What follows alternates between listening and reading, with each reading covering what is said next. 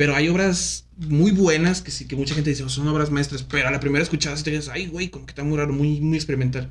Por ejemplo, me acuerdo muy bien de esto, el- un álbum de Nirvana llamado Inútero. Es un álbum de puro desmadre, así, pura distorsión cabrona, pero una vez que lo entiendes, y si hay videos de que dicen, como que te lo explican, y una vez que lo entiendes, güey, te das cuenta de que ese álbum tiene un chingo, un chingo de, de, de, de- ¿cómo se llama? ¿Sentido? De, sentido, de, de meaning. Ajá. Pero, o sea, si, si lo escuchas así por primera vez, vas a escuchar un chingo de guitarras distorsionadas. y, ¡ay! Como que la pura parte gruesa del grunge. Ajá, exactamente. Y como te digo, como el pop es un poco más fácil de digerir, o sea, lo escuchas en cualquier lado, siento que también vende más.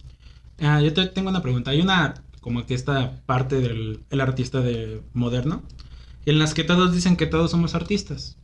Yo pienso esto de que es, un- es la falsedad más grande que le puedes decir a una persona, porque si todos somos artistas, entonces nadie es artista.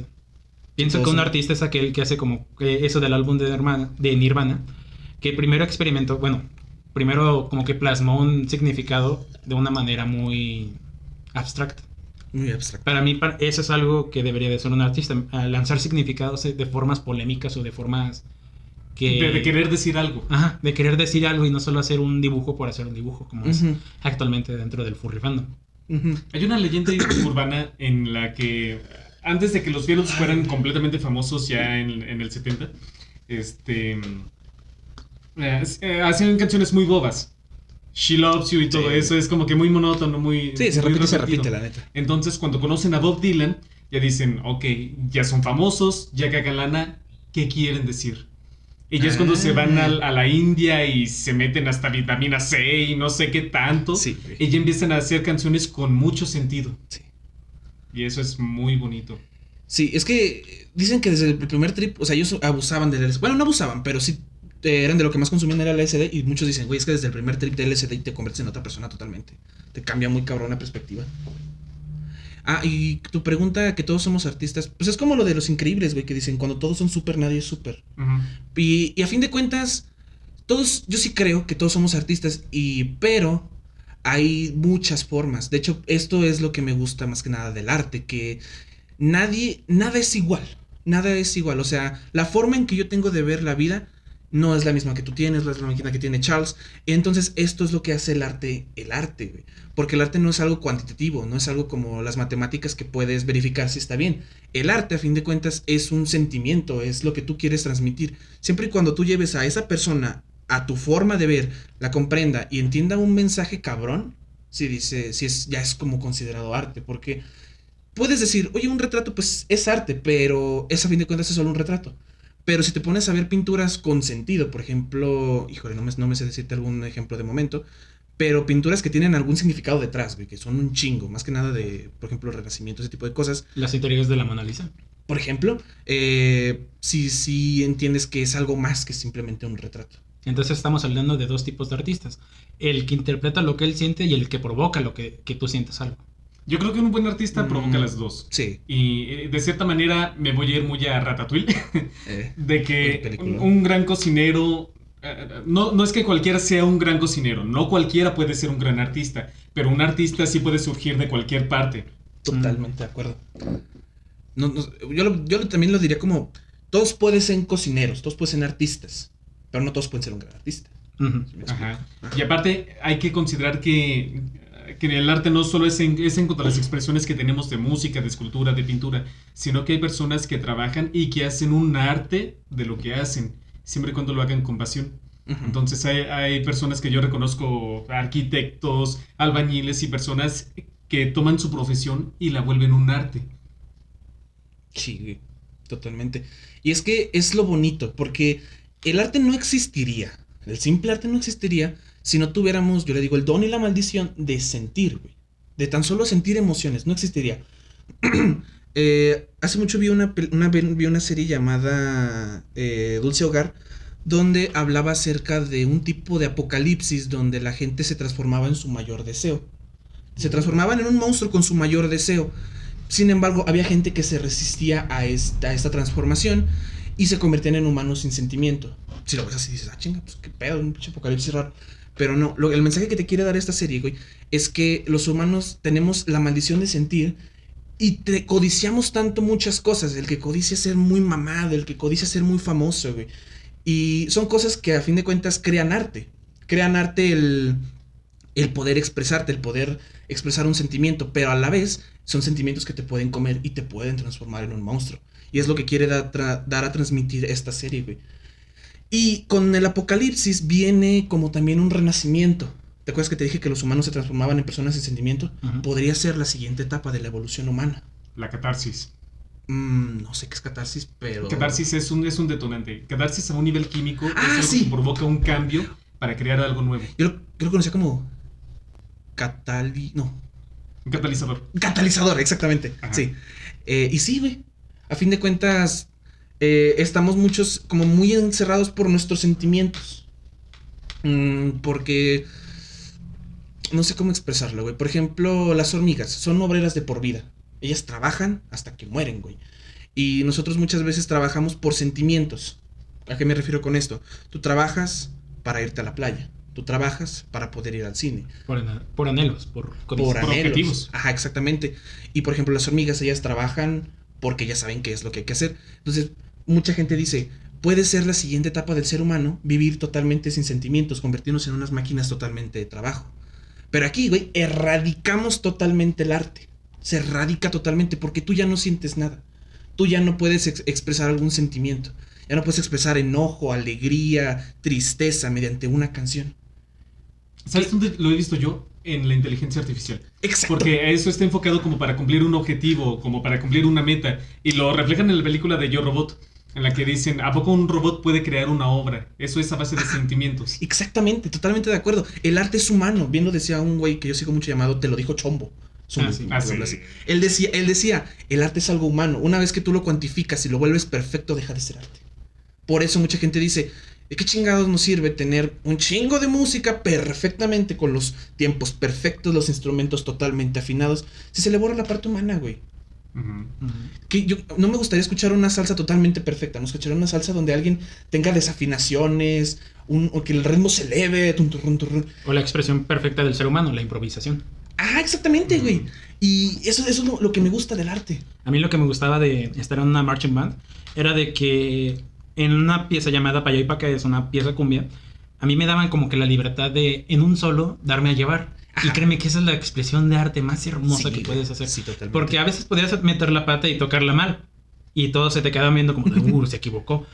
O a veces podías tocar algo bien mega perrón y todos te iban a voltear a ver, ah, mira este güey. Sí, Se o sea, mamó. es eso, mamó. el arte es una expresión humana muy bonita creada por sentimientos. Entonces, todo el mundo es artista, pero no todos tienen la capacidad para, Pues trascender. para trascender. creo que sí entramos más que nada como en ámbito científico, en los hemisferios del cerebro. Un hemisferio está más dedicado a lo que es la, los cálculos matemáticos y otro además está más dedicada al arte. ¿Sí estoy sí es correcto? Sí, de hecho, a nivel neurológico, si me permiten, este, un hemisferio se, se encarga mucho más de los procesos lógicos, del Ujú. raciocinio, de toda la cuestión que uno tiene que hacer en base a procesos. El otro lado es el lado creativo, en el que se va toda la cuestión imaginativa. Pero yo lo he estudiado. La música es un proceso global. Entonces he tenido pacientes con lobotomías que les quitan la mitad del cerebro y pierden la capacidad de comprender la música. Wow, qué miedo.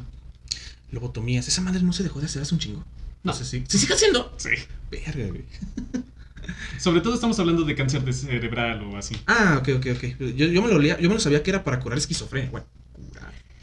Eh, no la cura. No, no la cura, güey. No, ya a la fecha con toda la medicina moderna que hay no se cura, güey. Que la va a curar un pinche palito, un picayelo. Bueno, pues Sí.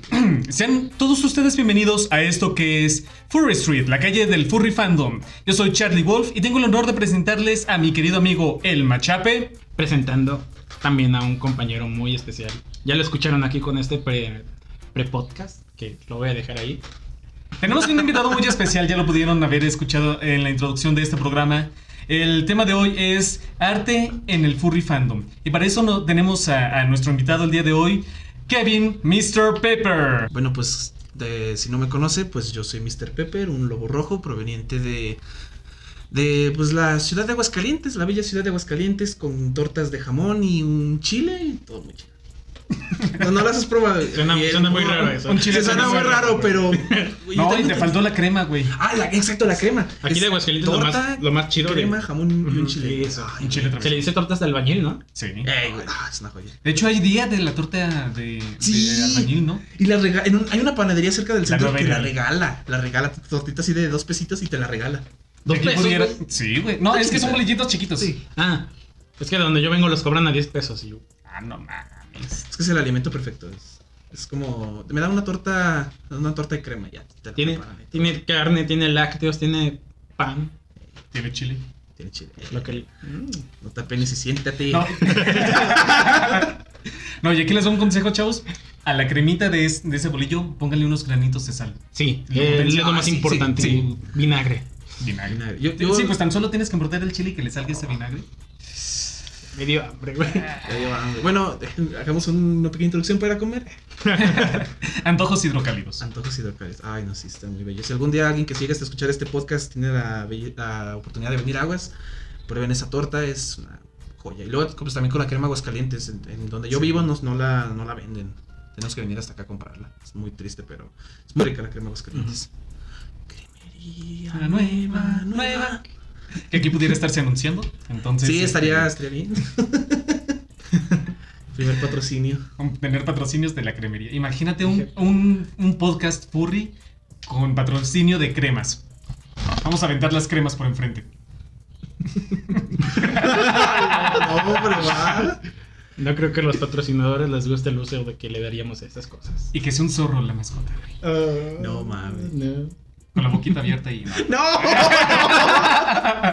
no, ya, ya, ya, ya todo caca. Ay, no, pues sí. Bueno, pues ya después de esta introducción sota que me di a mí mismo, de las de Aguascalientes. Pues, Es- me- ese gran sí, soy- comercial. este sí. gran comercial de Cremería Nueva Nueva, pues sí, soy Mr. Pepe. No, es un placer tenerte aquí. Honestamente, yo tenía muchas ganas de que hiciéramos algo, algo, algo juntos, este, para, para el público desde el aullido nocturno, cabrón. Ay, el oído nocturno, güey. sí, Me De- encantaba, me encantaba. Sí, pues me acuerdo que justamente fue. Tú me diste la idea de hacer el programa especial ese del aullido rock. Que fue de puro rock. ¿Fui yo? Sí, Ay, no me acuerdo. sí, sí, sí. Entonces tú me diste la idea y yo, sabes que tienes razón. Entonces sí, hicimos un especial que fue toda. Fueron dos horas de puro rock. Güey, qué chido. Sí. A mí lo que me gustaba es que era interactivo, porque eso atrae mucha gente. O sea, que tú digas, quiero esta rola, y sale. Es lo que me encantaba. En un futuro Y- puede que hagamos eso. En un futuro, sí, ya, ya que, Ya que que tenemos un un poquito más de gente, podemos estar interactuando en vivo, podemos destinar a lo mejor un canal de Telegram o algo así, para que los burritos que, que nos escuchen puedan, puedan hablar con nosotros. Ah, es- es- pues ánimo, chavos, rífensela. rífensela, rífensela. No, y con invitados de lujos como, como lo tenemos ahora, pues seguramente nos va, nos va a levantar el rating, pero... Se sonroja. ¡Ay, cabrón! Ay, como que se me erectó tantito el Ah, pezón. se me irritaron los pezones. no, pues sí, les deseo mucho, mucho éxito en este podcast que me, me gustó. Escuché, escuché un poco del primer capítulo. No, ¿cuál poco? Escuché todo el primer capítulo y la neta me encantó. Muchas gracias. Me encantó y me, más que nada también el hecho de que sean locales. Es como, ah, este vato yo lo he oído, yo lo he oído hablar y lo he visto en persona y ahora tiene su podcast. Este es muy chingón. Es muy, muy chido. Y vamos a estar destinando espacios para que a lo mejor más burritos de Aguascalientes pues, también puedan estar participando. Tenemos planes como para que vengan este, pues, figuras representativas. No representativas, sino como personas interesantes. Sí. Empezando por nuestro primer invitado, Kevin. Bueno, Muy bien. pues. El tema de hoy, eh, caballeros, es el arte en el furry fandom. Y ya dimos una introducción general de lo que es el arte en el estilo de vida. Pero ahora, ¿cómo vamos el- a proyectar el arte en el furry fandom? Ay, pues. mm, pues que a fin de cuentas. El furry también es una expresión. O sea, es una expresión de lo que uno puede llegar a sentir que. Como, no sé cómo explicarlo, pero pues uno que dice, yo me siento como un lobo, yo me siento como. Como que sientes tu animal interior, es una forma de expresión. No, no sé si se pueda considerar arte, ya será tema de debate. Pero pues es juntándolo a fin de cuentas, ya sea mediante audiovisual, que creo sería lo más, porque no es como que puedas escuchar a un perro ahí en el, el de este, eso sería muy raro. Yo pienso que es más como que la representación de lo que tú quieres ser en algo Ah, visual. pues sí, también. O sea, por ejemplo, tal vez podremos eh, meter el tema de que estamos actuando sin ser un lobo, ser un mapache, ser, Pues ser lo que sea. ser. O incluso también no lo había pensado, pero en la letra también puede ser. En En la letra. Sí, o sea, puedes hablar acerca de, de cómo te sientes furry. O sea, Mm, pues es que no, no, hay, no hay como un límite. Es como una quieras. interpretación, ¿no? Porque lo estábamos diciendo en el, en el programa del roleplay, cuando tocamos ese tema, de que uno tiene que tener esa creatividad como para ponerte en ese papel, ¡Ah! como animal, animalesco y aparte como de aventura. Porque eh, habíamos dicho, los roleplays no son nada más de, de GIF. sino que tiene que, que haber una temática, tiene que haber un- una historia, un inicio, un desarrollo, un desenlace, algunas veces. Porque, a ver, y, eh, todos nosotros hemos roleado. Ujú, sí. ¿Cuánto ha sido el rol más largo que ustedes han hecho? Como unas dos horas, tres tal vez. Dos horas, ok. ¿Hablamos de tiempo de- seguido de estar roleando o...? Digamos, si, si hubieras tenido un cronómetro, ¿como cuánto hubieras sido? Es que no sé, la- con la persona que más tuve una interacción más larga fue un rol de dos años. Lo contestábamos cada, cada que podíamos. Incluso a ese rol le poníamos como... ¿Cómo se le dice cuando tenían una, una historia anterior de...? Mm, Recapitulando. No, es un spin-off. Ajá. Ah, Antes de... Ajá, ajá. Porque tenemos un rol princi- principal y luego hicimos un spin-off de... Porque lo comenzamos así de como... Ah, empezamos en, en la ciudad, en una cafetería, que ahí trabajábamos, bla, bla, bla. Y luego dijimos, oye, si hacemos un spin-off, y lo hicimos así de cómo nos conocimos, cómo llegamos a un departamento, porque según en ese rol vivíamos juntos. Entonces dijimos, pero ¿cómo llegamos a vivir juntos? ¿Qué, qué era antes de nosotros? Y hicimos así como que ese pequeño spin-off. Eh, y luego el rol no, no es como una historia ya predeterminada, no es como una actuación. Todo va saliendo.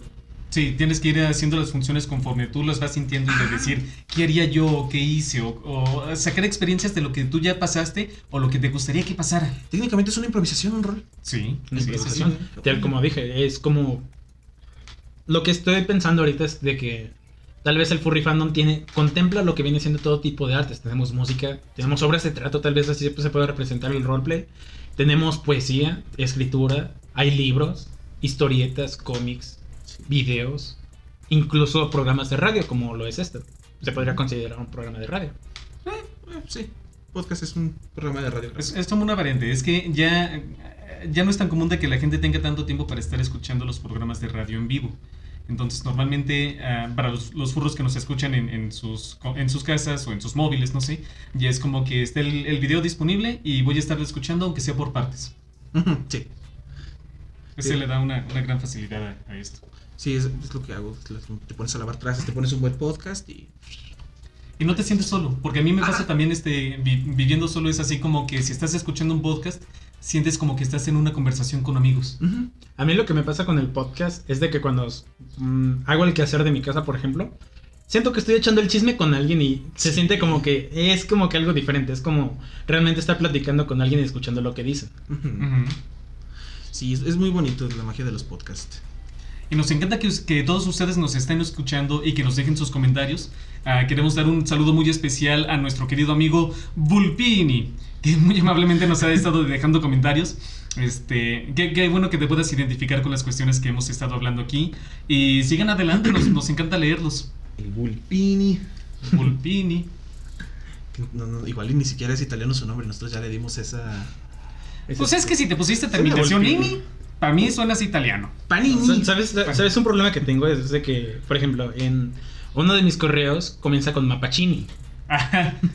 ¿Sabes la pena que me da darlo en instituciones educativas? De que me ¿Lo has dicen- hecho? Lo he hecho, es como de que, ¿cuál es tu correo? Y yo, déjeme lo anoto yo porque no, no le va a entender. ¿No, no tenías tu correo institucional? O sea, bueno, no Me tanto lo hice apenas, porque no, no, no- nunca me había dado en la, ne- en la necesidad de hacer eso. Chale. Y era como de que, pues, escriba Mapachini. Mapachini. No, pues, no sé si lo comenté en el, en el- aquí en el podcast, pero desde prepa nos dijeron eso, deben tener un correo serio, Ajá. más lo- allá de, de- de lo que puedan llegar a utilizar, porque en prepa pasó este, un compañero que nosotros le llamábamos Toro, era un, un chavo moreno, grandote, así enorme, fuerte, Tornidote. fornidote, que de repente el, el profesor estaba pasando lista y dice, ¿de quién es el correo de la pequeña diablita? Y todos como que, dude, y volteando para todos lados, la pequeña diablita y ella dice, No yo, profe. Ay, no manches. Y No. esa fue su salida del closet, güey. Ah, era gay. Sí. No manches. Sí, sí, sí. Ay, vi. De hecho, ay, eh, es que, que algo les iba a decir. También me pasó esa madre. Eh, ah, es que me acuerdo que dijeron, den su en, mi cuenta de Google, antes de entrar al Cebetis, pues yo estaba registrado como Mr. Pepper, porque pues era la que usaba para que me entregaran comisiones y todo ese pedo. Entonces, me acuerdo que cuando llegué al Cebetis nos dijeron, hay que hacer, hagan una cuenta de Duolingo, de Duolingo y, y le suban puntos extra a su calificación de inglés. Ah, Simón. Y ahí tengo la foto. Y cuando se presentaron las listas de cuánto habíamos ganado, todos, eh, bueno, me entra un nombre, Rogelio Alvarado López Lara, correo Roge 904, una madre así, pero así muchos. Y ahí está mi pinche correo. Kevin Fernando, nombre Mr. Pepper, dos puntos. Yo, no. Hasta lo, lo puse en mi estado, ahí debe ir mi nombre real. Porque yo no, no, no, no, yo no me lo imaginaba que iba a salir de esa forma. Y no sé cómo la maestra identificó que era yo. Porque no me preguntó. Y digo, ándale, ándale. ¿Y cómo te sentiste con eso? Hijo de su madre. Pues normal, porque no, no, no pasó mucho. No es como que haya dicho así en, en el salón, ¿quién es Mr. Pepe? Nomás ahí se presentaron los resultados, ya vi mi nombre Furry y es como, oh, la madre. No pasó nada, pero sí fue muy cagado. Ahí tengo la foto donde está la lista y dice Mr. Pepe. ¿Y tus compañeros no te dijeron nada? Hasta eso no. ¿Tus familiares saben- saben que eres furry? Lo saben, pero es, es difícil explicarle a alguien como el furry, porque como cuando... Como, como que tú lo entiendes, aunque no esté perfectamente escrito, pero como que alguien te dice, oye, ¿qué, es el, qué son los furros? Es que cada quien tiene como que su interpretación, ¿no? Sí, totalmente, de todo. Pero sí es muy, como que, ¿cómo le explico? Porque si le explicara así como sería, no, pues somos personas que nos creemos animales, es como, acá no. Ah, cabrón. Sí, o sea, sí, entonces tienes como que encontrar las palabras adecuadas para representar lo que es en realidad, sí, el, el furry fandom. Y, y pues así, güey. Yo pienso que cada quien tiene bueno, lo que dices de que su interpretación del fandom, porque unos lo platicamos el podcast pasado, creo. Cada quien lo ve de alguna manera. Algunos lo ven como un pasatiempo, otros como en la vida Sí. cotidiana, otros como que un gusto culposo. Porque hay furros que dicen no ser furros porque no se quieren ver como pues, lo que somos. Ajá. Y sabes qué, ese es un punto que quería tocar este, respecto a lo que estábamos hablando del arte, porque a mí me pasó cuando intenté explicarle a mis padres por primera vez este, de en qué se estaba metiendo su hijo en, en internet. Estamos hablando de 2005, 2006. Les dije, pues es que esto se trata de arte. Se trata de, de imágenes, se trata de, este, de música, de dibujitos, de cosas así. Entonces yo se los presenté desde ese punto de vista, como obras este, audiovisuales. Entonces yo creo que es, que es una parte importante de, de, de cómo se lo puedes llegar a presentar a, a una persona. De decir, ok, este, Es una exp- expresión artística. es una expresión porque normalmente cuando llega un- una persona nueva a los grupos o algo así, es así como que, ah, pues escríbeme tu persona. No, pues que es un perro y que no sé qué, que... da, da, da, da, da. Aquí está.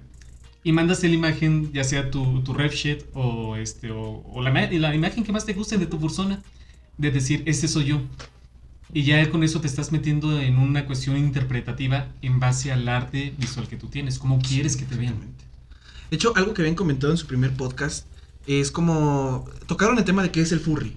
Y se fueron del al arte, el arte visual o audiovisual, y varias cosas. Pero aquí me gustaría decirles también que algo muy importante de lo que es el furry, creo que fue mi mayor razón para entrar, es también la comunidad. O sea, el, el arte, es, eh, el arte visual de tu fursona, de todos los puros, sí, pero a fin de cuentas, eh, la comunidad. ¿Y esto a qué me refiero? Por ejemplo, en el grupo que tenemos de WhatsApp de Hidrocalifur, eh, noto que es una comunidad bastante buena y a fin de cuentas, el relacionarte con otras personas con un, con un gusto común como lo es el furry es, es muy bonito, es muy muy bonito. Y a fin de cuentas, creas nuevos amigos. Yo, yo he conocido muchos amigos que son, madres, son muy buenos amigos a raíz del furry. A raíz de saludos. Sí, le quisiera mandar un saludo a mi squad de Warzone, a Víctor Patch, Eden Hazard, no es el jugador de fútbol, así, se llama, Eden Hazard. Eh, también me gustaría mandarle saludo a, a Haret, al Herrer Fox, y pues sí, a mi squad de Warzone, también a Jake. Jake casi no juega tanto, de hecho no juega Warzone, juega más Minecraft, pero pues también ahí está. Y pues mi squadcita de Warzone, los quiero mucho, un saludito desde este podcast muy bello. No, les agradecemos porque es nuestro primer público. A final de cuentas, los- Nuestra comunidad de Aguascalientes en el Force es nuestro primer público, porque son es el apoyo que primero estamos buscando, el apoyo local.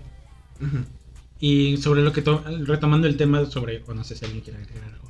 No, Bueno, eh, sobre el tema de la comunidad de furry fandom, lo que creo que había mencionado es de que lo que me gusta aquí es de que todos son como que muy asertivos. Todos te dan una bienvenida. Si no le caes bien a uno, le vas a caer bien a otro. No es como que en, en una escuela donde te asignan a un grupo y no puedes pedir el cambio de grupo porque no te caen bien o porque X o Y. Eh, es una comunidad de que si eres gay, si eres bisexual, lo que seas, ah, te van a recibir bien. Sí. ¿Por qué? Porque este es un fandom expresivo y pues vamos a aceptar lo que sea. Sí. Casi lo que sea. Casi lo Bueno, que sea, casi. entra lo que sea, pero aceptarlo es diferente. Oye, es que de por sí, eh, justamente es algo que se está apoyando mucho ahorita en cuanto a las causas sociales. Porque el furry fandom es una, es una subcultura que tiene la mayor apertura que nosotros hayamos visto dentro de los diferentes grupos. Hay fandoms de Star Wars, hay fandoms de, no sé, Star Trek o de Harry Potter o de lo que sea. Pero el furry fandom nos, nos incluye toda una modalidad de que somos fanáticos de, libros, de películas, de muchas cosas y que no te vas a juzgar si tú quieres crear una fursona que tiene las características que tú quieras. Y entonces es, es todo esto, puede ser, eh, puede ser LGBT más, este, puede ser una persona que te- puedes tener cualquier tipo de profesión o cualquier tipo de inclinación política y eso no va a afectar cómo, cómo, cómo nos vamos a ver, ni religiosa. Somos una comunidad bastante, bastante abierta y bastante bienvenida, pero lo que sí, y quiero hacer hincapié en esto, lo que no se acepta en el fandom es en cuanto al abuso y al maltrato de animales. Sí, totalmente. Entonces nosotros estamos aquí porque admiramos a los animales, porque de cierta manera queremos eh, ser como ellos y copiamos ciertas características para cuestiones de que quisiéramos tener nosotros. Entonces el furry fandom en una categoría general no condona ni apoya ningún tipo de abuso físico ni sexual para con los, a los animales. Y creo que para con las personas que, que llegan a, a confundirse un poquito en ese aspecto, el furry fandom no se trata de eso. Sí, totalmente. De hecho, incluso pues hay grupos de como lo que pasa en Confuror de que recaudan dinero para apoyar algún tipo de animal. Creo que en Confuror del año pasado estaban recaudando dinero para evitar la extinción de El lobo mexicano. el lobo mexicano. Ajá. Sí, Esa fue la del 2019, ¿no? Creo que sí. No, pues es que me metí a la Confuror que fue virtual ya en 2020 Ah, ya. y había una sale- una salita especial donde se decía todo lo recaudado aquí. Bueno, no todo, evidentemente, pero sí una parte recaudada se va a ir para la fundación que está en contra. Bueno, está evitando la extinción del lobo mexicano. Y esto es movimiento internacional, porque en cada, en cada convención gringa o de tú- donde tú ves, siempre hay un movimiento de caridad y normalmente va enfocado hacia a los movimientos de, de preservación animal. Sí, totalmente. Sí, pues eso es justamente eso, o sea, eh, como tú lo dices y, y si es muy, si hay que hacer mucho hincapié, es como la apreciación al animal, Ajá. no es el abuso al animal, es, es muy, muy diferente. Y es que la apreciación animal, pues sí ha existido desde hace mucho tiempo, se, alababan a gatos en Egipto, eh, aquí creo que en México... A leopardo. Al leopardo, tam- sí. Ajá. De hecho, eh, si algún estudiador me escucha que me pueda corregir, eh, tenía entendido que también al, al Choloscuincle, al Choloscuincle se le veía como algo grande.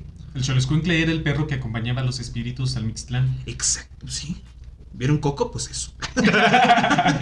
El. Sí, y el Choloscuincle, o sea, está bonito, está, está todo pelón, pero está bonito. Y creo que lo mencionábamos en el primer podcast en el que desde ahí se empieza a ver como que las ganas de imitar la fuerza, porque ahí Sí. veíamos a los, a los guerreros jaguar y a los caballeros águila. Sí. Y, y pues justamente eso, al ver tú una- un comportamiento animal, dices como que, oye, pues te puedes identificar con él, no tanto como que digas, ay, me, puedo identificar, pero sí como, como que lo sientes parte de. Ujú. Sientes de repente el liderazgo de un lobo, la fuerza de un, de un oso, Mente La- tiburón. la mente de tiburón. La- No, no, eso es de Royal Prestige. sí, o sea, a fin de cuentas es, es algo con lo que te puedes identificar y creo que pues, es, es la raíz del furry fandom. Sí, es algo que mencioné en ese mismo podcast, que nos desapegamos de nuestra parte animal, que ahora queremos ser como los animales. Sí.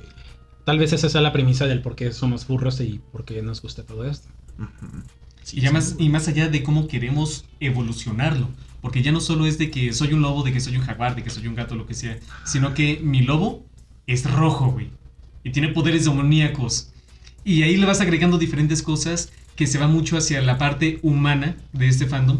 De decir, eh, ¿qué, qué voy a hacer para hacerlo creativo? Entonces, tan solo el que ya se para en dos patas ya es una figura antropomórfica que va a tener diferentes cualidades. El que tenga pulgares. Y ya ahí de fuera es, ok, ¿qué más hace tu persona? ¿Trabaja? ¿Toca algún instrumento? ¿Tiene algún poder especial? Sí, es, eh, entra totalmente la creatividad de cada quien. Sí, me- de- pues hay varias personas que tengo entendido que incluso tienen hasta toda una historia detrás. Sí. Eh, el, el- el cliché de que mis padres no, no sé, están divorciados, están muertos.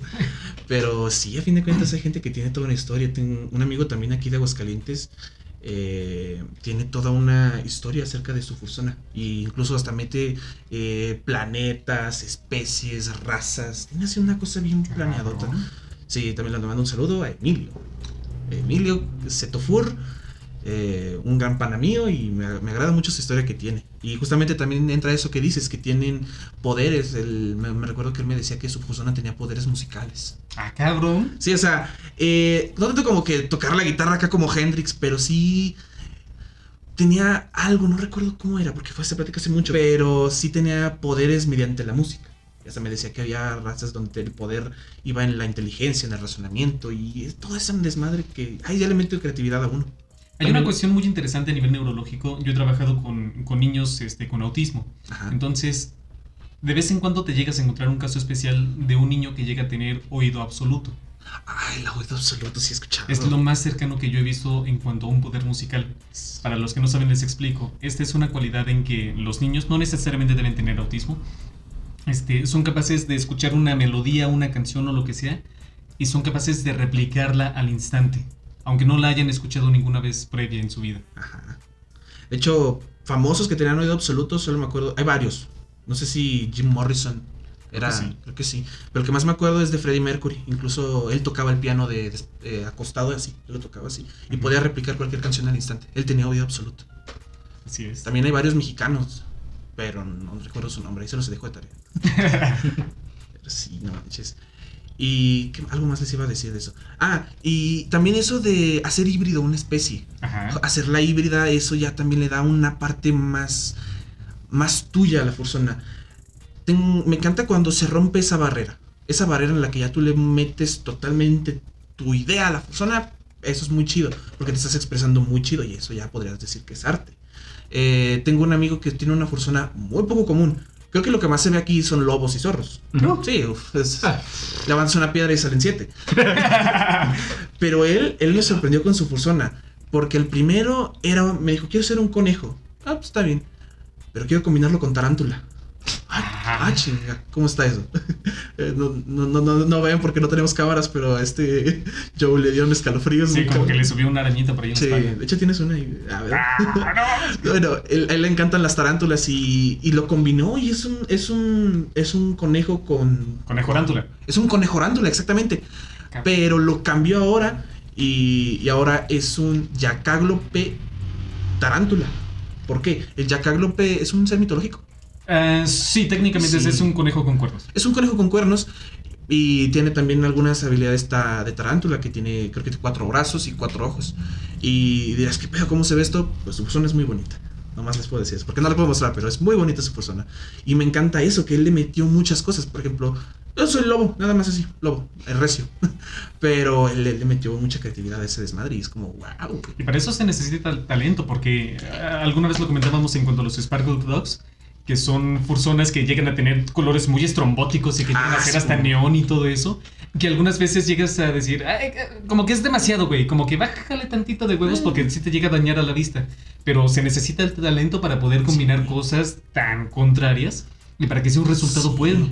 De hecho, es, es- yo por eso, mi fursona podríamos, yo podría decir que es a fin de cuentas algo básico, no es tan extrovertido. Justamente por eso, porque yo no tengo como la capacidad de poder crear un patrón de colores, como si fuera incluso un mandala de mi fursona, que tenga un pecho acá con siete colores diferentes. Pero he- me he topado, me topado con puros aquí de aguas calientes que tienen unas fursonas acá con detalles muy leves, pero que todo se ve uniforme y todo se ve muy hermoso. Es- es muy, muy chido la expresión que le puedes dar mediante el furry a ese tipo de cosas. No, y aparte, ah, habemos muchas personas, yo no soy artista, sé que ustedes dos sí son artistas, este, que por ejemplo ah, dices, yo tengo la idea de que, tengo, de que sea un lobo y que tenga estos colores, porque son los colores que me gustan. Pero a veces no sabes cómo, cómo combinarlos o cómo armonizarlos o, o cómo plasmar los patrones. en Es lo que me pasa, totalmente. Y a veces es padre decir, ok, yo sé que no tengo el talento para hacer esto, pero quiero contratar a un artista para que interprete mi visión y que le dé un, un- aspecto finalmente.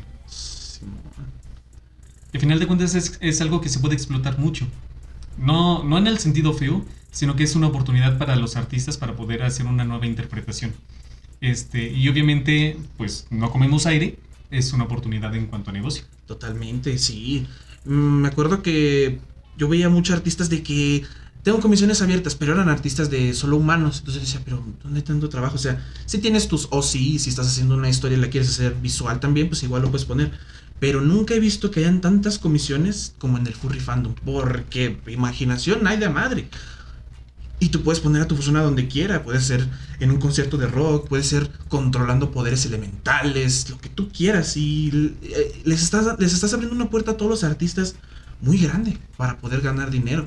Yo ahorita estoy empezando con comisiones algo leve, pero me he topado con artistas que ganan muy bien a base de sus dibujos y se me hace algo muy chido. A falta de trabajo en las calles, aquí se pueden, se pueden respaldar. El mercado furry es un lugar que no ha sido explotado debidamente y se puede explotar.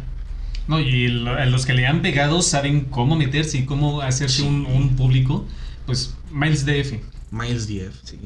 Pues lo hemos mencionado, que él sabe cómo llegar a la gente, sabe cómo llegar a los burros y sabe cómo cotizar su trabajo.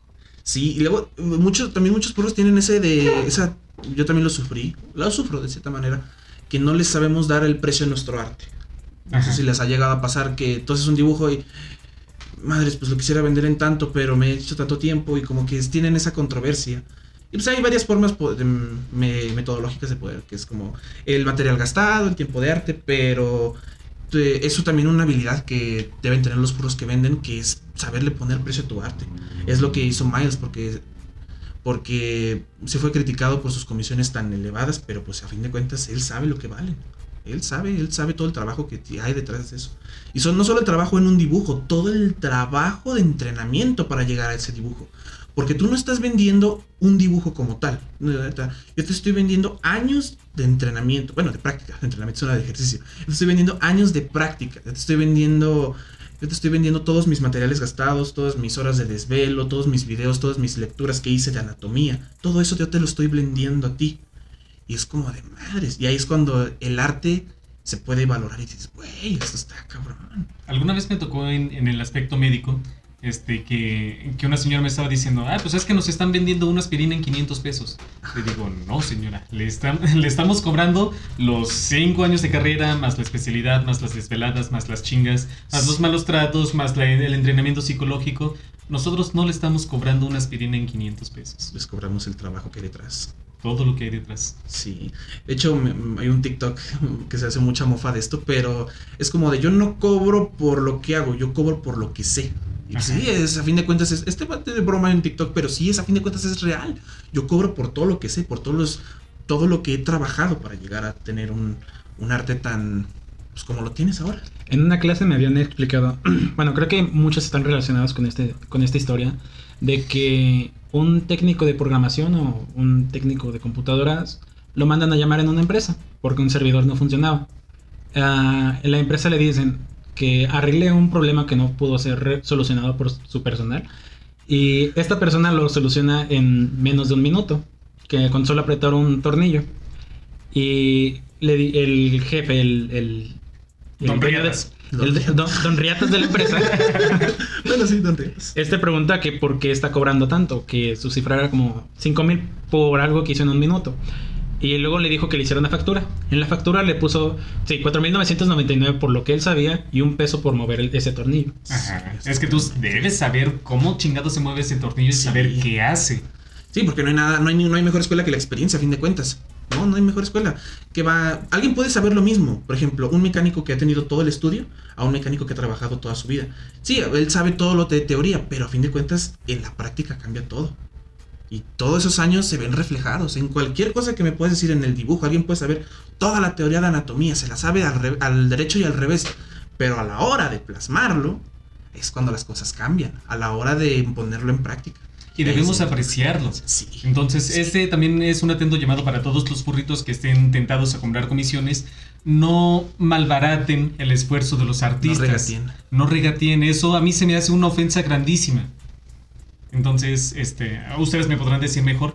Porque siento que si alguien regatea tu, tra- tu trabajo, no le está dando ese valor. Sí, totalmente. Y de hecho aquí en México se ve bastante con los artistas, más que nada callejeros, que te venden, por ejemplo, artesanías, más que nada, ¿cómo se llaman? Alebrijes hechos así con, con diamantina, Con papel y chakras y... Chakras, Shakira, Chakra, perdón. Son nombres bien espirituales. Ya sé, ¿verdad? Eh, sí, lamentablemente ellos sí sufren mucho de regateo. De hecho, un batillo una vez un hizo un experimento que no se los vendía como en pesos, se los vendía en horas. ¿Cómo, cómo está esto? Él te decía, ah, ¿en cuánto esto? Ah, ese te lo dejo en cuatro horas. ¿Cómo que en cuatro horas? Sí, cuatro horas de trabajo. ¿Cuánto valen para ti cuatro horas de trabajo? Ah, chingado. Y sí, justamente eso. Yo me tardé cuatro horas aquí.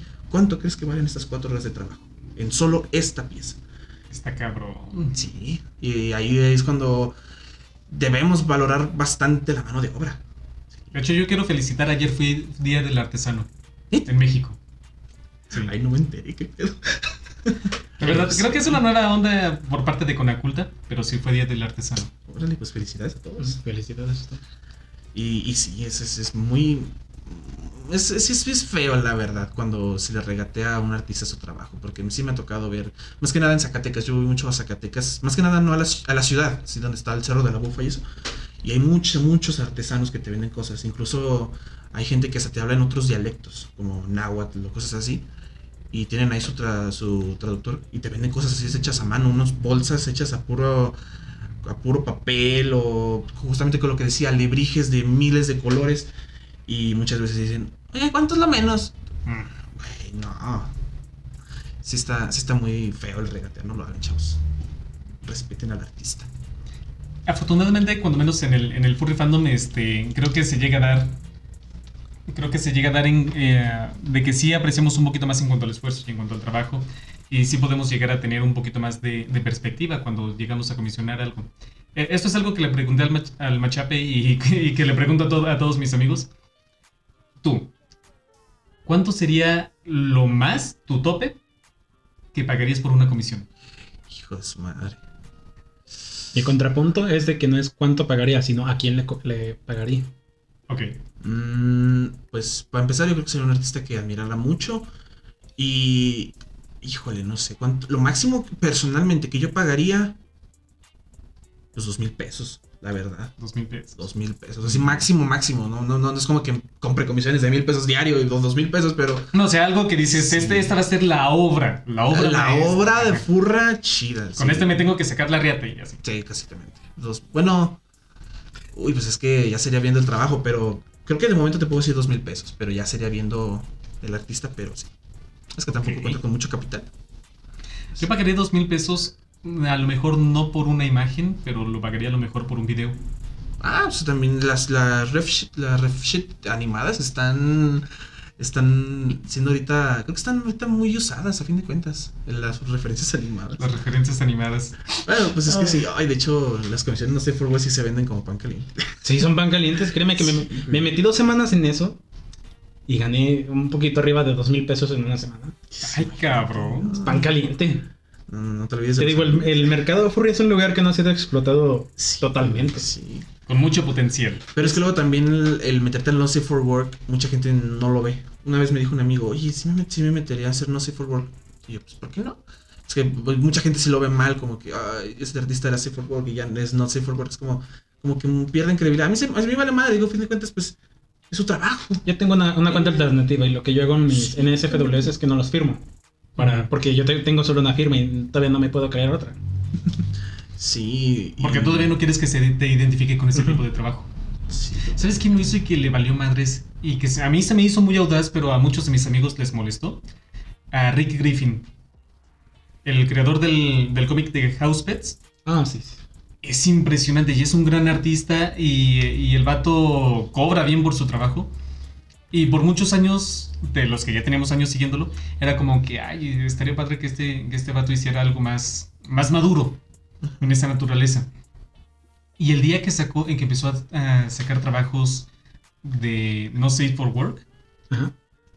sí, este, hubo muchos fans que se enojaron, exactamente. Ah.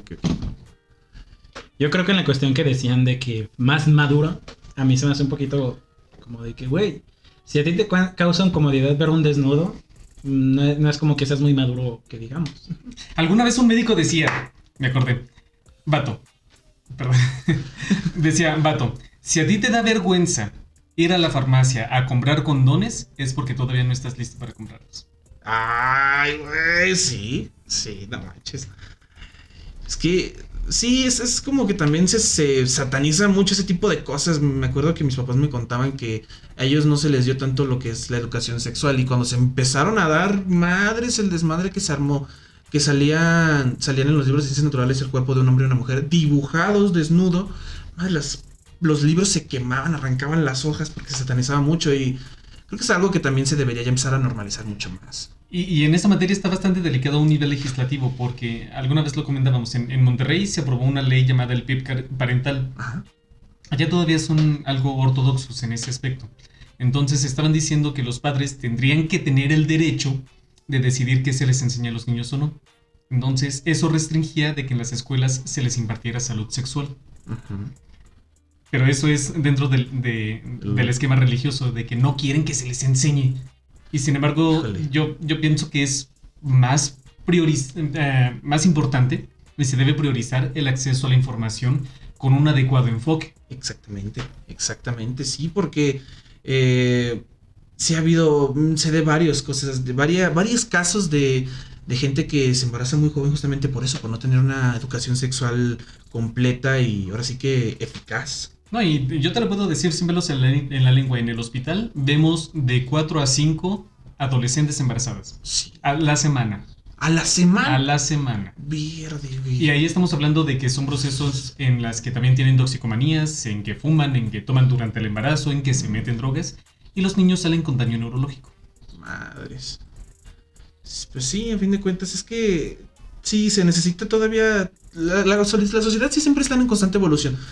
Pero aún así se ocupa más todavía. Se ocupa más. Se ocupa ser más maduros y saber que, pues a fin de cuentas, debe dejar de ser ya un tabú. Un tabú el, el, el, el- el sexo y el- todo el satanismo que lo recorre. De simplemente es algo normal, natural. Natural del ser humano y debería dejar de ser tanto un tabú. Tanto un tabú y también darle el enfoque adecuado, porque a veces no es tener relaciones nomás por tener relaciones. Ajá, justamente. Entonces, sí tener una libertad sexual de decidir con quién quieres estar y que las prácticas sexuales sean siempre consensuadas, sean seguras y sean este, Sí. con, con madurez. Y asimismo tiene que ser el trabajo no safe for work en el furry fandom. Entonces, también tiene que ver con, todo esto de que hay, hay artistas que yo sé que hacen trabajo GIF, no, no safe for work, pero también tienen sus límites. Entonces, que van a Ah, decir? Yo no, yo no voy a dibujar este, ni Baby Force, ni cuffs, ni este, ni- Inflación. ni nada de eso. Ajá. Ah, sí, también. Bueno, pues ahora sí ya que también va dependiendo de, por así, no es tanto el gusto del artista, pero sí sus límites totalmente. Creo que también es normal. Es totalmente, ¿cómo se llama? Pues sí, justo decir, pues es que hasta aquí yo llego. Ujú. Totalmente, pues son tus límites como artista. A lo mejor habrá personas que estén dispuestas a hacerlo, que no les afecte, digamos, un punto de, de vista ni ético ni moral, o que Sí. digan, pues mientras a mí me paguen, yo lo voy a dibujar, cabrón. Sí. Y pues mientras no caiga, no incurre en alguna cuestión legal, Totalmente.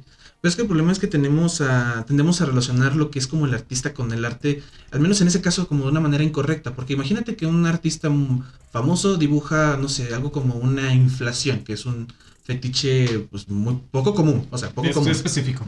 Sí, entonces como que mucha gente va a decir, no manches, no, no puede ser que tengas estas, eh, estos fetiches, eres un enfermo y la madre, a ver, a ver. Pero este vato lo hizo no porque él le gusta, o eh, a fin de cuentas, si, si a él le gusta, pues muy su pedo, muy su Ujú. pedo.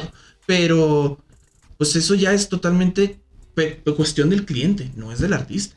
Ajá. A mí me contrataron, cabrón. Sí, a mí me contrataron totalmente. Imagínate, yo te pido a ti un dibujo de inflación por 50 dólares. Tú me dices que no. Yo voy con otro artista que sí me lo hace en 50 dólares. Sí. O hasta más barato. Eso te convierte en un artista 50, menos, 50 dólares más pobre. Bueno, pues sí, a fin de cuentas. Es totalmente justo que pongas tus límites. Nada más pues sí, ten en cuenta que Pierdes una oportunidad de negocios, pero no pierdes nada a nivel per- personal. Mm. Sí, a fin de cuentas, nada más que ese es el problema, que muchos, como que ese tipo de arte un poco no tan popular se le relaciona al artista y le empiezan a atacar en redes, que pues a fin de cuentas si le gusta la inflación, pues es su pedo. No, y finalmente, al, fin- al final de cuentas somos entes sexuales y por algo vende. Entonces yo le estaba comentando que tengo un amigo malayo que es artista, que tristemente sus posts cuando los sube a las redes sociales tiene 7 likes, 9 likes, pero en cuanto sube algo no Safe for Work, ya se le dispara hasta las 100 vistas. Ay, sí, sí, también me, me- me ha tocado ver eso. Me ha tocado ver eso de varios artistas. Eh, pues sí, pues somos seres morbosos. Nos gusta el morbo. Pues sí, no, y vaya, de cierta manera el- arte en el furry fandom nos da esa libertad que no podíamos disfrutar en, en- en ese aspecto. Y a lo mejor a ustedes no, no les to- tocó tanto, pero por ejemplo, uno para poder tener una exploración en ese ámbito sexual, uno tenía que recurrir a revistas o a imágenes o cosas así. A VHS o ya más grande a HBO HBO, no o a Golden. A Golden a las 12. Todo, todo borroso, pero pues. eh. Todo borroso. Pero vaya, ahorita ya tenemos una libertad muy grande de decir, ¿sabes qué?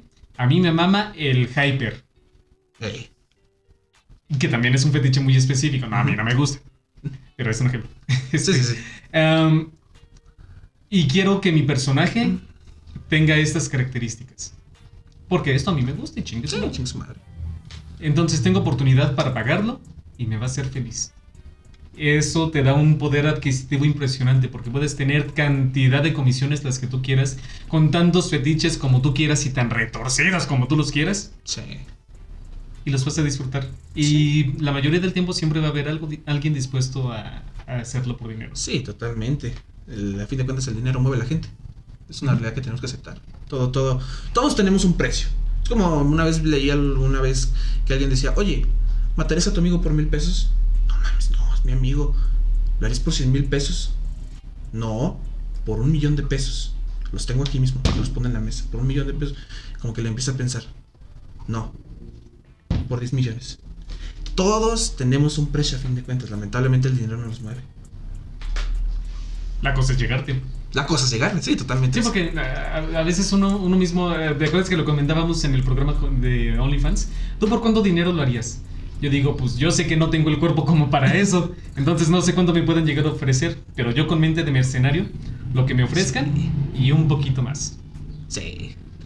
Porque si alguien está dispuesto a pagar esta cantidad de dinero, alguien está dispuesto a pagar un poquito más. Y siempre lo puedes empujar. Simón. De hecho, también aquí entra lo del Patreon. Ajá. Los artistas que suben, o sea, también que tienen No Safe for Work y le suben eh, trabajos más temprano, le suben el storyboard, eh, todo el proceso de animación, incluso les hacen directos especiales a los que pagan. Es también una puerta muy buena para los artistas en, en trabajar de su arte. Me da, me da mucho gusto cuando alguien dice, yo soy feliz trabajando, dibujando. Yo, yo dibujo por trabajo y es neta lo que más feliz me tiene en el mundo. Digo, güey, chingoncísimo por ti, neta. Qué padre dedicarte a tu De Qué pasión. padre dedicarte a tu pasión. Sí, porque pues, en un mundo en donde no vende tanto, como en México no, no suele vender mucho los artistas, a fin de cuentas, pero se abren puertas como el furry fandom, cualquier otro tipo de fandom donde se les llega, sí, a- valga la redundancia por quinta vez, abrir la puerta de esa oportunidad. Es como, guay, qué, qué chingón, qué chingón, la neta.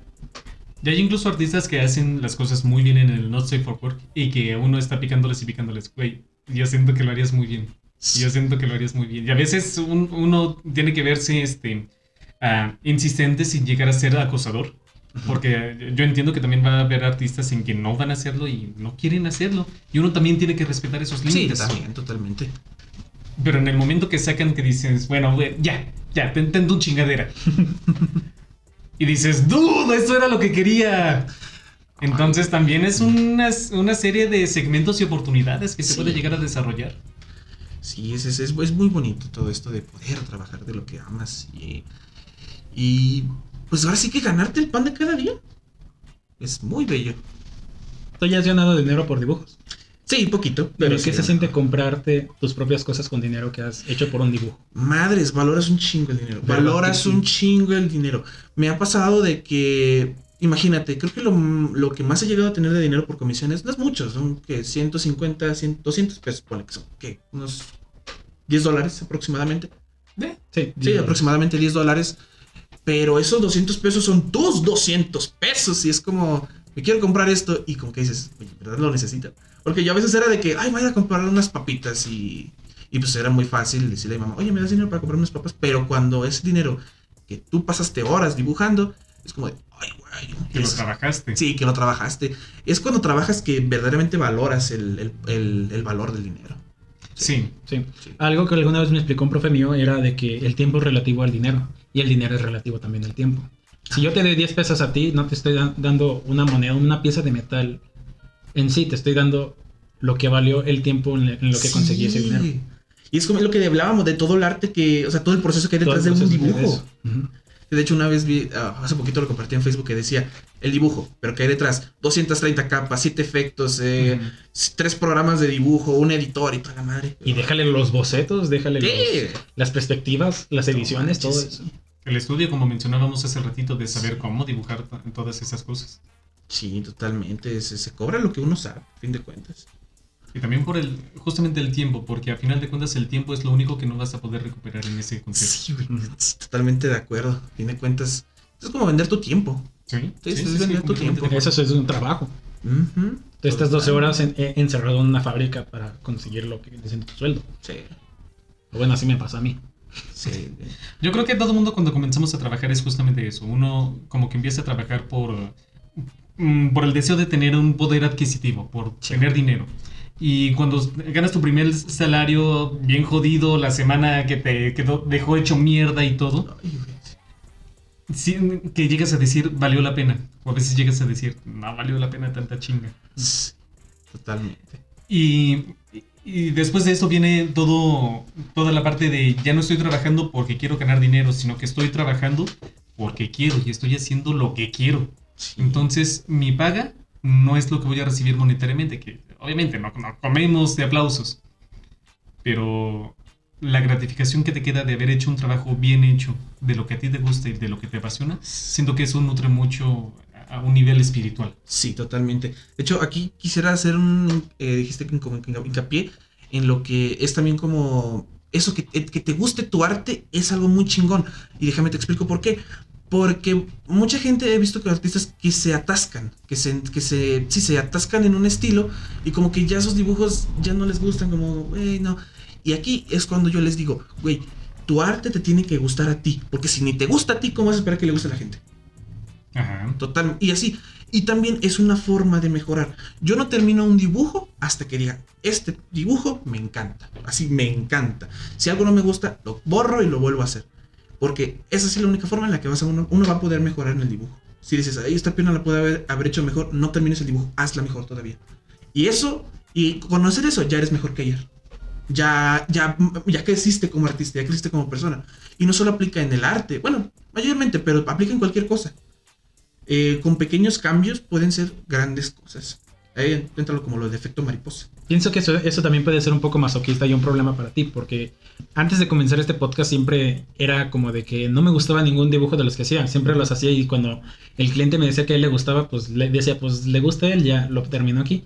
Pero es porque yo tengo este pensamiento y lo sigo teniendo de que siempre todo lo que yo haga nunca me va a gustar. ¿Por qué? Porque quiero estar en un constante crecimiento sin ser como conformista Uy, sí, sí. con lo que yo tengo. Porque si yo me conformara como, como comencé el año pasado, que fue cuando empecé en el arte digital, yo honestamente no hubiera tenido un crecimiento como el que lo tengo ahorita. Comparo los dibujos de hace un año con los que tengo hoy y pienso que ese masoquismo de decirme no me gusta, el siguiente dibujo tiene que ser más chingón que el anterior, ah, pienso que eso para mí fue un poco destructivo porque hasta el momento aún tengo problemas diciendo que soy un artista porque no me siento bien con eso. Digo, no, estas personas, a las personas que admiro, tienen algo muy, muy padre y yo todavía no puedo llegar a eso. Y es algo que a mí me destruye por dentro, me, me destruía. Y cuando comencé a aceptar, cuando dije, tal vez este trabajo no está al 100%, pero está en su 80%. Y tal vez el 80% es lo mejor que puedo dar ahorita. Al siguiente, el 80% puede ser el 100% del dibujo pasado. Y creo que cuando comienzas a, a mejorar en ese ámbito personal, psicológico, tal vez, ah, pienso que ahí es cuando tienes el crecimiento como artista de verdad. No digo que sea un artista de verdad, sino que para mí eso me ayudó mucho. Es que el artista, el artista no está hecho por una gran obra, el artista por el crecimiento que llega a tener y por la inspiración que llega a, a generar. Entonces, es, es- lo, lo mencionábamos al principio, un, ar- un gran artista no es, no es nada más el reconocido, es el que logra englobar todas las emociones y todo el proceso que está involucrado. Y justamente lo, lo mencionábamos, una obra es humana porque tiene el potencial para crecer y porque tiene el potencial para cambiar.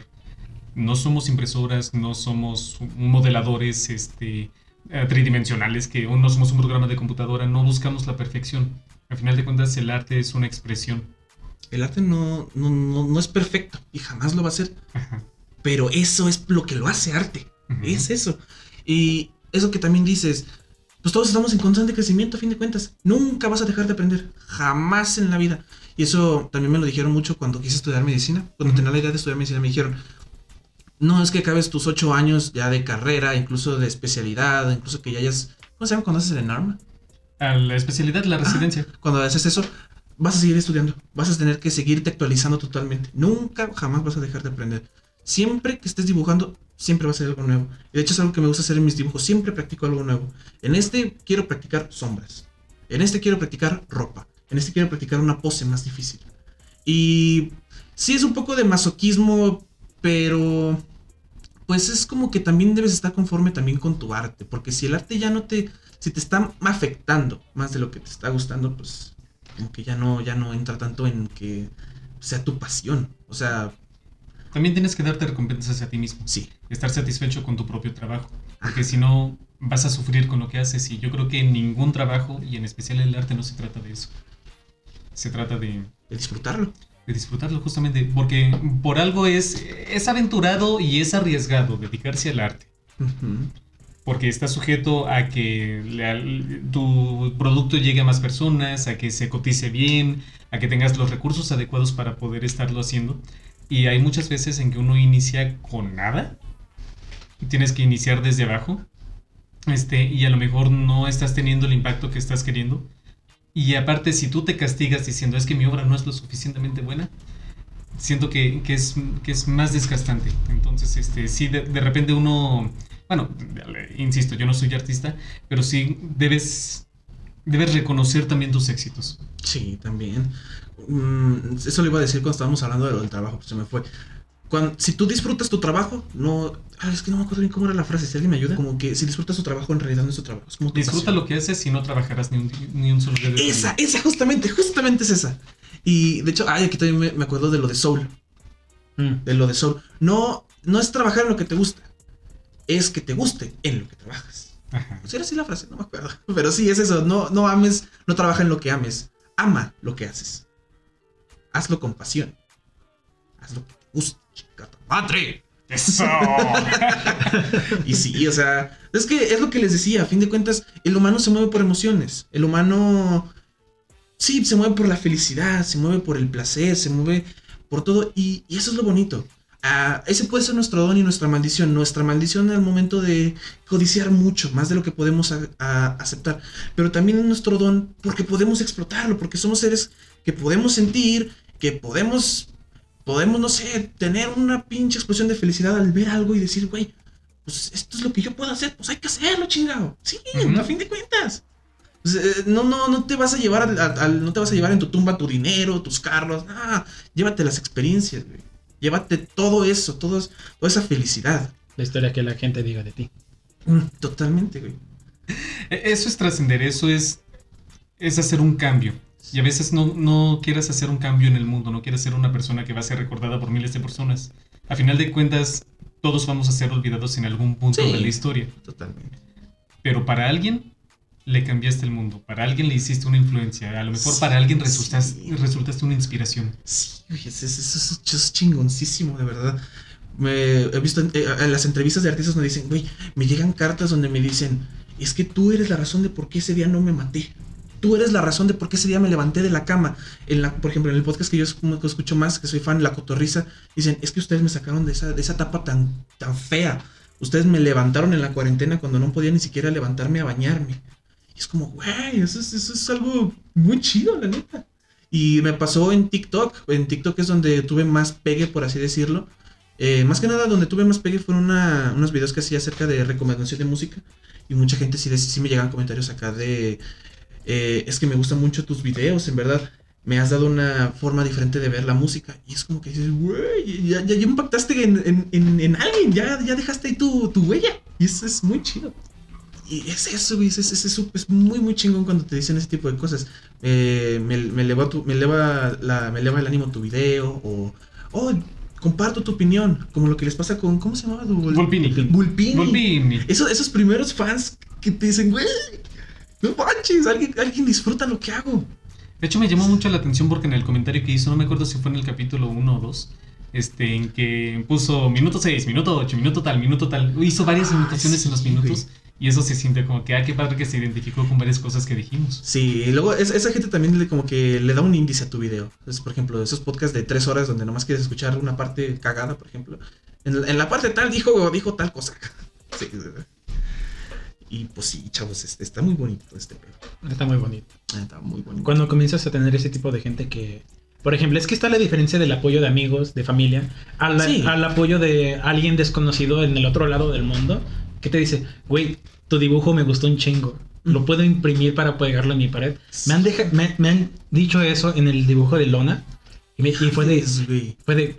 Güey, claro, imprímelo, compártelo. Lo quieres, te lo doy. Fue como de que no manches. Güey, ahí te va. Abro un momento de la mebotas. abro, abro, un momento. Güey, neta, admiro un chingo tu dibujo y no, y no es admiro de compromiso, como de que, ay, eres mi compa, te voy a decir que admiro un chingo. No, güey, en verdad admiro tu dibujo. ¿Por qué? Porque yo, yo, madre, yo te llevo conociendo como de hace tres años aproximadamente. Y yo me acuerdo tus primeros dibujos que publicabas en tu estado de WhatsApp. Me acuerdo que una vez hiciste, ah, estoy practicando paus, estoy practicando poses. Y me acuerdo todo eso, güey. Y veo tus dibujos ahorita y digo, madres. El, el dibujo que le hiciste, creo que era una pastora alemán que tiene traje así como si fuera nazi. No es nazi, evidentemente, pero tiene un traje como alemán, ¿no? Como un soldado alemán. Ese dibujo es un lineless, me acuerdo. Es, es hermosísimo, neta. Y por eso te lo dije en tu Facebook. Me encanta reconocer eso. Es, has mejorado un chico como artista, la neta. Muchas gracias, créeme que eso ayuda mucho. Sí, o sea. Y pues también disfruta lo que haces. Es, es, muy bien, es una experiencia, Cuando dejé de sobreexigirme es cuando comencé a disfrutarlo, honestamente. Sí. Y ahora cada que dibujo siempre me pongo unos chetos, unas galletas de algo para compensación.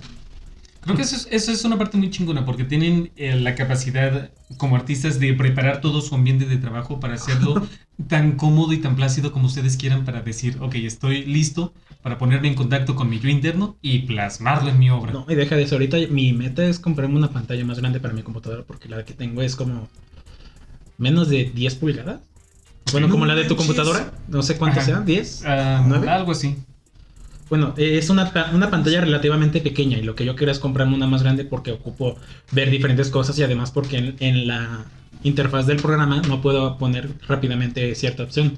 Tengo que moverle, bueno, tengo que mover muchas cosas para llegar a la opción que yo quiero.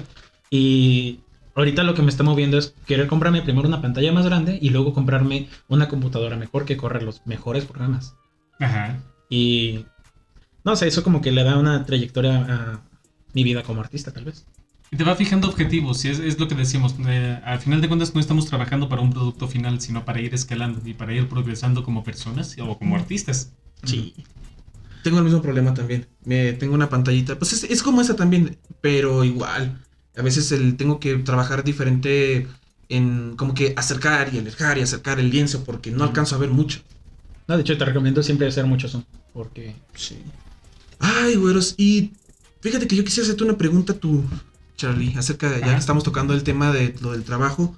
¿Cómo, cómo te enamoraste de la medicina? Uy, este... Porque a fin de cuentas, pues es como, de cierta forma, un arte el amar tu trabajo, o sea, es... No, y hay muchas veces en que es complejo amarlo, porque se viven cosas muy pinches. Les voy a dar un, un ejemplo chiquitito. Me acordé de lo del Día del Artesano porque me llegó el caso de una niña, yo, a lo mejor escucharon la, lo escucharon en las noticias, es una niña, este, no sé de qué etnia, pero vaya, es, es, indígena, ¿correcto? Entonces son de estas personas que trabajan, que de repente ofrecen su, su, trabajo en la calle y todo. Entonces esta niña, un hijo de su puta madre llega y la atropella. A perro. Le destrozó la pierna. Tiene, tiene fractura combinada de... Este, le, le destrozó la pierna. Entonces, este, esta niña ya lleva aproximadamente 22 días recuperándose por el estado de nutrición que tiene, no, no ha podido sanar adecuadamente, todavía tiene los, los fijadores externos y este, pues hacen así como Como... No manches. Sí. No, no sé si se podrá poner la foto, tanto por políticas como por edición. Pues a lo Pero- mejor recortando y quitando nombres y demás. Pero padres, parece, parece un vidrio roto. Sí. Hecho pedazos totalmente. Y vaya, los huesos de los niños en ese, en ese punto mm, no tendrían que romperse así. Normalmente es, hay algo que se llama fractura en rama verde, en que es como un palito, un- una varita que nada más como que se hace, pero no, no se parte por completo. Pero eh, aquí ya lo pudieron ver, lo destrozó. Simón. Entonces, este, los padres no tienen recursos. El padre es el que tiene que estar traduciendo cuando yo le hablo a la niña para que me pueda entender. De decir, este, ok, no te voy a lastimar, no, quiero hacerte daño, quiero ayudarte. Y ya cuando yo estoy haciendo mi, mi procedimiento, es de... eh, a la niña obviamente le duele, entonces es de que se queje, de que llore, de que la madre este, piense que le puede estar provocando algo malo. Entonces hay momentos difíciles en los que uno es... eh, pues uno no, no es de piedra uno siempre tiene su corazoncito y siempre tiene que tener muy en mente de que lo que haces es para que la otra persona mejore. Sí. Igualmente, esta semana les estaba comentando a, a unos amigos de que estuvo horrible porque tuve casos de cáncer de mama, hubo este, casos de, de personas que perdieron la lucha contra COVID, hubo una persona que logré dar de alta este, post-COVID. Hubo, ayer tan solo, hubo como 10 casos de derrame cerebral. Jamás me había pasado. Tenía todo el piso de medicina interna lleno. Padres. Entonces sí se vuelve muy desgastante. Entonces ah, yo, es fácil que para, que para las personas que no están en, en el ámbito médico digan, es que ¿cómo puedes estar en, es- en esto, güey? ¿Cómo es que, es que aguantas? Sí. Pero en realidad yo creo que se trata de eso, no, no es de aguantar, no, no se trata de, de soportar algo. Y yo como profesor de universidad me ha, me ha tocado ocasiones en que me acerco a, a los alumnos y tengo que decirles, oye, ¿estás seguro de que esto es lo que quieres? Yo siento que para dedicarse a las, a las ciencias médicas uno tiene que estar medio loco. Porque lo Sí, se. Porque se ven muchas cosas, porque tienes que enfrentar diferentes tipos de proceso, tanto como médico, como enfermero, como psicólogo. Y tienes que ponerte en los zapatos de- del paciente. Estamos tratando con personas, no son números, no son camas. Entonces, lo que debes tener en mente es que trabajas y te esfuerzas y te partes la madre para que la gente esté bien. Entonces, mi primer impulso fue que yo, yo siempre fui nerd, siempre fui muy matado pero siempre, siempre soy muy enamorado de las ciencias en general. Pero yo siempre decía, es que quiero hacer algo tangible, algo que, que llegue a tener un impacto para con las personas. Entonces, prácticamente desde muy joven siempre fue así por el lado de que tengo esta capacidad, no, no por mamonear, pero tengo la capacidad para poder explotar este, el intelecto, la manera de pensar que yo tengo. Y quiero hacer algo bueno con eso. Yo estuve viviendo fuera de, de aquí, de Aguascalientes, mucho tiempo cuando llegó la hora de hacer mi servicio, yo dije, yo quiero regresarme a mi tierra y hacer algo por mi gente. Y hasta el momento creo que estamos haciendo un buen trabajo cambiando paradigmas en cuanto al esquema de trabajo que se está trabajando. Yo me, yo me dedico a la rehabilitación, entonces es un esquema que ahorita no está tan desarrollado. Pero ya de decir que es medicina especializada eh, en física y en rehabilitación, es de decir cómo vamos a hacer que las personas recuperen su vida Recuperen la capacidad. recuperen sus capacidades. Sí, porque hay gente que eh, justamente se- las atropellan, tienen fracturas o tienen algún evento cardíaco, tienen algún eh, evento neurológico que no que pierden calidad de, vida. Entonces, para mí fue decir, vamos a devolverle esa vida que perdieron a las personas. Pienso que lo que estamos pasando ahorita, la pandemia, va a influir demasiado en la vida de las personas, porque incluso yo ahorita salgo con el miedo de llegar y me, me haya contagiado yo mismo y luego y contagiar a mi familia. Pienso que aún después de que todos estén vacunados va a estar como que ese miedo de enfermarse de algo que no puedan curarse, que no pueda curar y pueda afectar a tu familia. ¿Cómo crees que vaya a ser ese tipo de, de vida Estamos, post-COVID? estamos viviendo en una época, un cambio histórico. Y tenemos que aprender. Y tenemos que cambiar nuestro medio de vida. Más allá de que uno diga, es que no me gusta el cubrebocas, es que me da hueva lavarme las manos con todo el procedimiento, es que ya, ya no aguanto estar en mi casa, ya tengo ganas de salir y todo. Ahorita, poco a poco se está viviendo en cuanto al flujo de las vacunas en México. Y está dolorosamente lento. Hay teorías y hay diferentes motivos de por qué está tan lento. Sin embargo, cuando menos esto nos brinda una esperanza para podernos inmunizar. Y de aquí viene una contraparte que, honestamente me da miedo pensar, que es de, de decir de todas las personas que tienen dudas en cuanto a la eficacia de las vacunas y grupos que están en contra de la vacunación. Entonces, creo que sí va a haber sectores de la población que se van a resistir, creo que hay sectores de la población que van a estar en, contra o que ojalá no pase, pero creo posible que se puede llegar a, comerciar, a lucrar y a corromper todo el espectro en cuanto a la, inmunización, que llegan a, vandalizar los cargamentos de vacunas. También lo creo posible. Y desafortunadamente creo que eso es quitarle una esperanza de vida a muchas personas.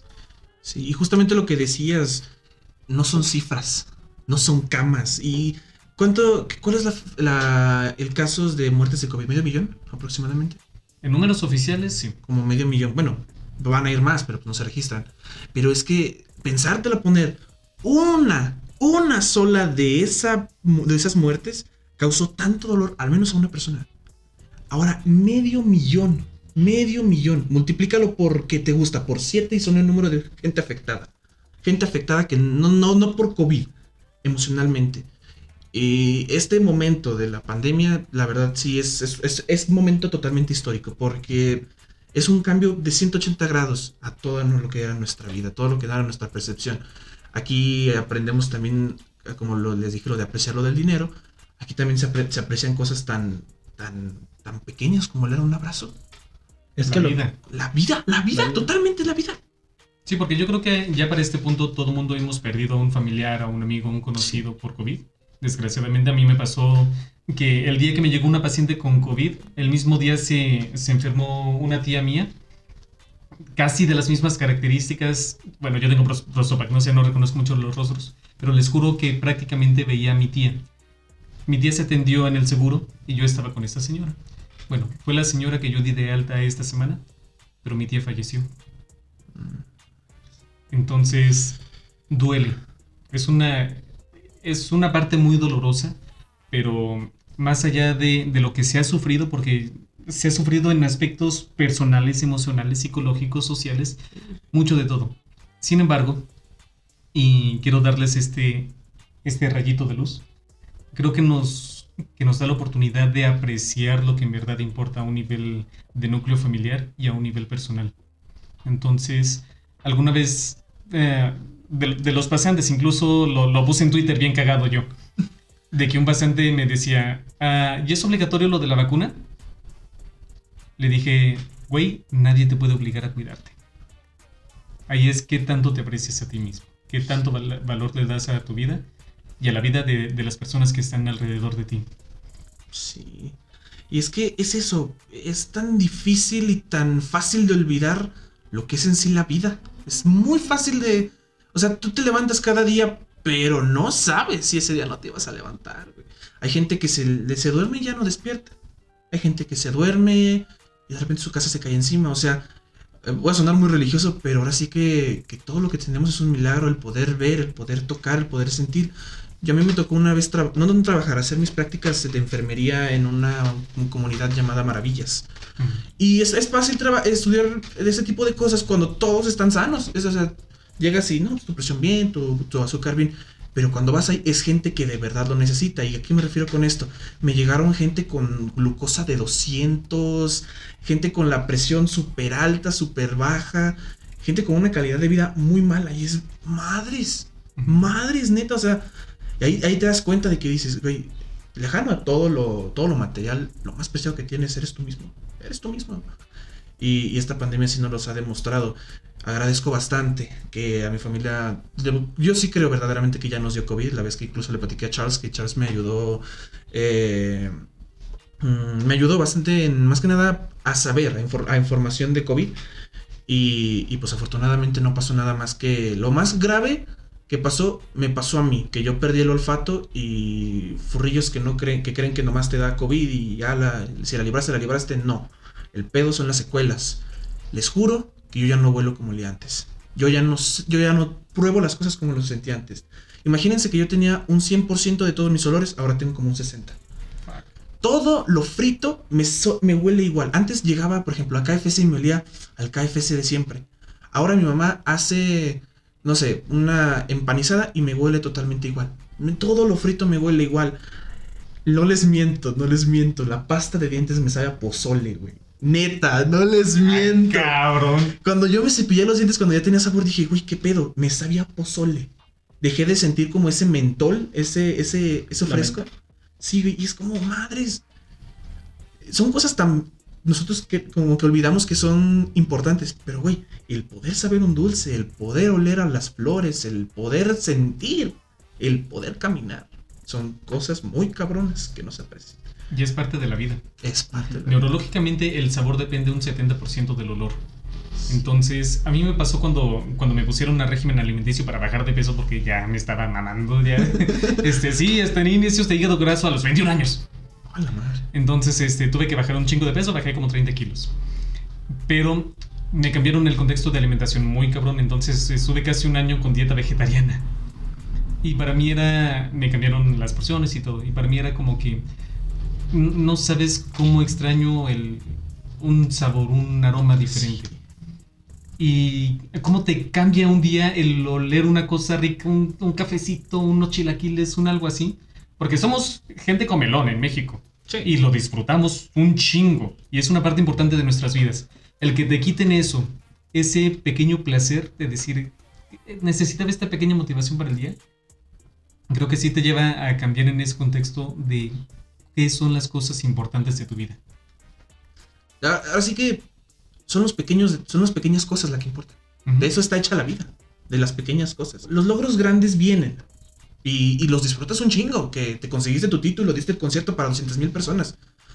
Pero ya pasó, pero quédate con las pequeñas cosas. Esos ensayos con tu banda, esos momentos en los que estás cheleando con un compa, en los que estás compartiendo una historia con alguien, este momento incluso verdaderamente que estoy disfrutando mucho, son esos pequeños detalles de verdad que hacen a la vida. Y, y sí, y por eso, ¿cómo lo metemos al furry? Así es. No, este pues que es justamente los, los- los pequeños placeres que nosotros hacemos. Entonces, en este contexto, nosotros podemos proyectarlo. El furry se basa mucho en deseos, en metas, Sí. en cómo es lo que queremos hacerlo. Te pongo un ejemplo muy claro. ¿Tú fuiste a la última furrada que hubo? ¿Cuál fue? La del... el ¿Pona? Ferrocarriles. Ah, no sé, no fui. La última que fui a la, fue la del Parque de la Pona. Bueno, si te hubieran dicho que una de esas dos furradas iba a ser la última furrada, ¿qué hubieras... No mames, la disfrutas. ¿Verdad? chingoncísimo. La última que, a la que fui, creo que fue la, uni- la última oficial de nuestro grupo de Hidrocalifurs, fue la del Ferrocarriles. Ajá. Ese día yo me tuve que ir temprano porque tenía... No recuerdo qué tenía, pero tenía que hacer algo en mi casa. Y créeme que desde, ese, desde esa última furrada yo me digo, güey, te hubieras quedado una, te hubieras quedado hasta la noche, hubieras perdido el transporte de haber sabido que iba a ser la última furrada con todas Es las personas es que con la que ibas a, a abrazar, ibas a, a- a gritar, ibas a hacer cualquier pendejada que se te ocurría. Pero no, no se pudo. Realmente la felicidad viene por parte de recuerdos, por parte de, de situaciones. Tal vez aquí estamos en un momento feliz, pero al rato no vamos a estar platicando, vamos a estar en nuestras casas atendiendo nuestros asuntos. Y no vamos a decir, ah, pues estamos felices porque pasó eso, sino fuimos felices en esos y ahora tenemos la satisfacción de haber tenido eso. De llevarte ese recuerdo, de llevarte esa sensación. ¿Recuerdan lo que les dije de lo que, me gusta mucho también y no se me hizo tanto hincapié en la comunidad? Eso, eso, el que extrañes tanto regresar con los furros, ya te creaste un vínculo emocional en la comunidad. Es, es, es, es, es- madres, o sea, es algo muy cabrón. ¿Te recuerdas el- la, la furrada del Temazcal? Sí, Para mí, esa fue la furrada más chida a la que yo he asistido. mm, sí. Porque representa que comiste con alguien. Estuvimos en, un- en los que nos metimos al Temazcal, que es el baño a vapor. Eh, la foto, el que fue el momento final. Y créeme que terminó, ese día terminó de una manera muy cómica. Fue un día soleado, muy perfecto. Y para el final comenzó a llover. Y créeme que fue horrible. correr con mis compañeros con los que me regresaba en transporte, en medio de la lluvia, con los charcos, con las patas todas mojadas. Y todavía con cosas húmedas en, en- en la mochila, era como de que, güey, esto, esto es oro puro, esto no, esto no lo compra el dinero. Sí. Esto, esto no lo vives por que te lo cuenten, sino porque estás aquí. Estás aquí y aquí es donde vamos a ser felices. Bien decía alguien, nunca digas, te imaginas, mejor di, ¿recuerdas cuándo? Es, es eso, güey. No, no te digas, ¿te imaginas cuando fuimos? No, ¿te imaginas que vayamos a la playa? Mejor di, ¿recuerdas cuando fuimos a la playa, güey? ¿Recuerdas cuando te, te pusiste malo ese momento de risa, güey? O sea, es- es- es- es- son cositas tan pequeñas que, que le dan sentido a la vida. Y que eso puede entrar en el arte. Porque son ese tipo de emociones las que generan eso. El arte de vivir. El arte de vivir totalmente. Es esto. Creo que ahora sí ya se alargó mucho el podcast. Nueve minutos. 90 minutos. 90 minutos. Muy bien, este, pues terminamos con esta nota alta. Ah, les agradecemos a todos los que se han quedado para ver esta primera y segunda parte, a lo mejor, de si se divide. Se va a dividir en dos partes. Se va a dividir en dos partes, entonces si escucharon las dos partes, muchas gracias. Les, este, déjenos los, los comentarios sobre qué tanto les pegó, qué les hizo ruido de esta conversación. Cuéntenos anécdotas que hayan tenido dentro del furry fandom. Sí. Anécdotas que les cambiaron la vida en el furry fandom. Y. Pues bueno, damos un agradecimiento a, a Mr. Pepe por haber venido a esta edición súper mega especial. Agradecemos a Mr. Pepper por haber estado aquí, por habernos aportado tanto de, de- de lo que sabes, de lo que sientes, este, y, y de todas las experiencias. Tu punto de vista siempre me ha parecido muy, muy interesante cuando hemos hablado y cuando hemos interactuado. Entonces, este, yo personalmente te agradezco mucho porque siento que, que nos llevamos una partecita de ti, de tu sentir, de, de- de tus pensamientos, y eso es, es algo que nos nutre. Sí, es lo que les decía, cada quien tiene algo que contarte. Todos tienen una historia. Eso es muy bonito. Y no, pues yo también quisiera agradecerles bastante que me hayan invitado, verdaderamente. No, nunca, no lo creí. O sea, nomás cuando me llegó la- el mensaje del machape que me dijo, oye, ¿te gustaría venir al podcast? Yo, al podcast, perdón, digo, ¡ah, no vale! Y sí, no, disfruté mucho esto y pues bueno. Y cuando quieras, eres bienvenido. Ay, Esta es tu muchas casa. Gracias, muchas gracias. Entonces, si de repente tienes alguna cuestión de que, dig- de que digas, ah, ¿qué tal si nos reunimos y hablamos de esto? Y lo grabamos para toda la gente. Adelante. dices, ¿quieres unirte al equipo Conner? habría que pensarlo, habría que pensarlo. Es interesante la propuesta, pero ya se verá en un futuro, chavos. Nos encantaría. eh, esta es tu casa y, y te recibimos con todo el Ay. amor y con todo, todo el cariño este, que somos como un equipo, como parte de la comunidad y como lo que queremos hacer, que es un cambio positivo en el furry fandom. Muchísimas gracias. Y pues bueno, chavos, muchísimas gracias por todo. Este, no se olviden de, de compartir este podcast. ¿De ¿Sabes tus redes sociales? Eh, pues en la mayoría estoy como arroba Mr. Pepper, así. Eh, en todo caso, creo que en Twitter estoy como arroba Mr. Pepper 456. Y si ahí se le, le pongan, pónganle Mr. Pepper y si no sale Mr. Pepper 456, de huevo voy a salir. Muy bien. Tus redes igual en la descripción. Ay, gracias. Vamos a poner los, los links en la descripción. Machape. Ya saben lo de siempre. En la descripción están mis redes sociales. No me sé la. Muy bien, a mí me encuentran en Twitter como ah, arroba drwolf09, arroba doctorwolf09. Ah, denle like, compartan, suscríbanse y déjennos sus comentarios. Los queremos a todos furros. Muchas gracias por habernos acompañado en estos dos segmentos de Forest Street. Esto ha sido Forest Street. Gracias.